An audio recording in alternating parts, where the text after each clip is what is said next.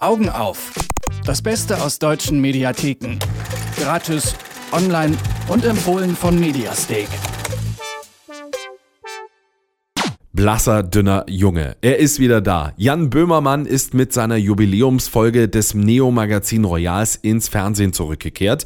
Zum hundertsten Mal schon ist die bekannte Satire-Show auf ZDF Neo gelaufen. Und wie könnte es anders sein? Er hat ordentlich auf den Putz gehauen. Nicht so sehr zum Lachen dagegen das Drama Die Zeit, die bleibt.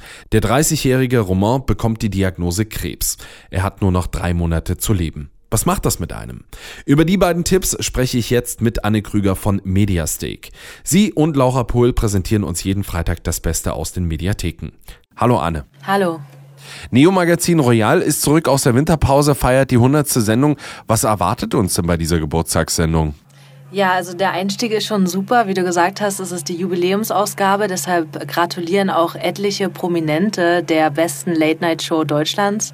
Von Angela Merkel über Boris Becker bis hin zu Papst Franziskus sind da alle dabei.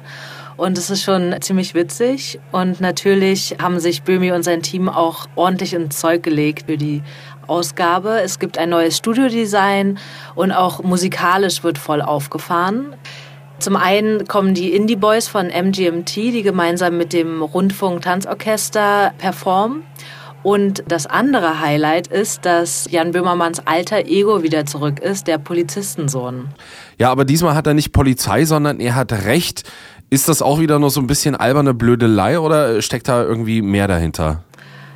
Na klar ist bei ihm ja immer alles alberne Blödelei, aber es bezieht sich diesmal darauf, dass der Rapper Haftbefehl sich beschwert hat, dass er anstatt ein Fünf-Sterne-Hotel ein Vier-Sterne-Hotel nur bekommt.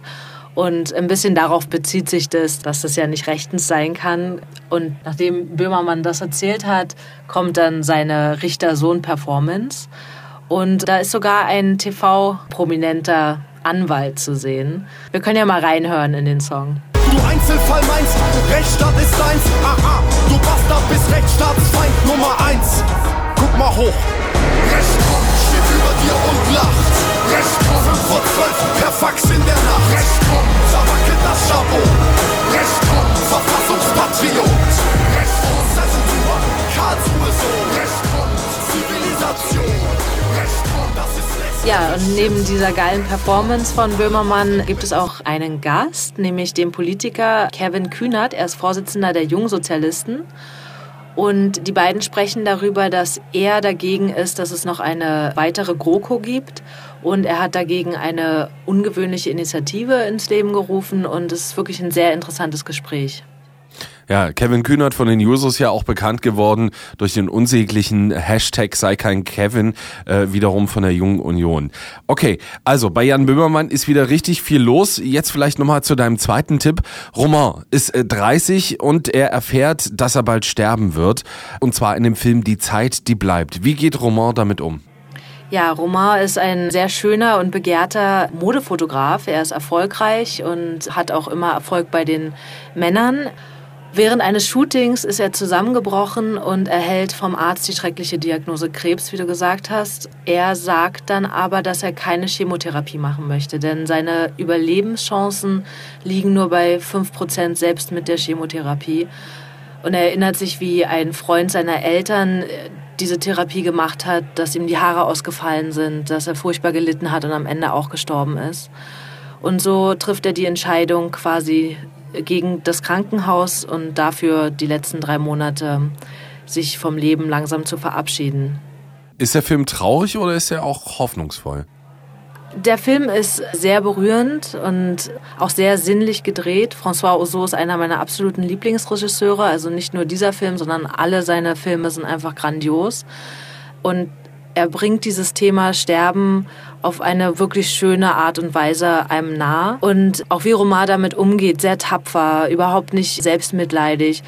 Er sagt seinen Freunden und seiner Familie zum Beispiel auch nicht, dass er stirbt, sondern verabschiedet sich von jedem auf seine eigene Art und Weise und nimmt auch das Leben, saugt es nochmal so auf, fotografiert alles, was er sieht. Zum Beispiel fotografiert er seinen Freund, jedes Detail seiner Haut, seines Körpers. Es ist auch sehr schön gedreht, wie er zum Beispiel in den Darkroom geht und er läuft da rum. Es ist wie ein Tanz, der aufgeführt wird, unterlegt mit klassischer Musik. Also Ich würde nicht sagen, der Film ist traurig in dem Sinne, dass man ständig anfängt zu weinen, aber natürlich ist es ein sehr trauriges Thema, dass ein Mensch, der so jung ist, sterben muss und das weiß und sich verabschieden muss. Das sind die Empfehlungen für diese Woche. Die Zeit, die bleibt. Ein toller Film und natürlich die Jubiläumsausgabe des Neo Magazin Royals mit Jan Böhmermann. Über das Beste aus den deutschen Mediatheken habe ich mit Anne Krüger gesprochen, Teil unseres fulminanten Mediastick-Duos. Dankeschön. Danke auch. Die Links zu den beiden Tipps gibt's wie immer natürlich auf Detektor FM. Augen auf. Das Beste aus deutschen Mediatheken. Gratis, online und jede Woche auf Detektor FM. Noch mehr Tipps gibt's jeden Tag auf mediastake.com.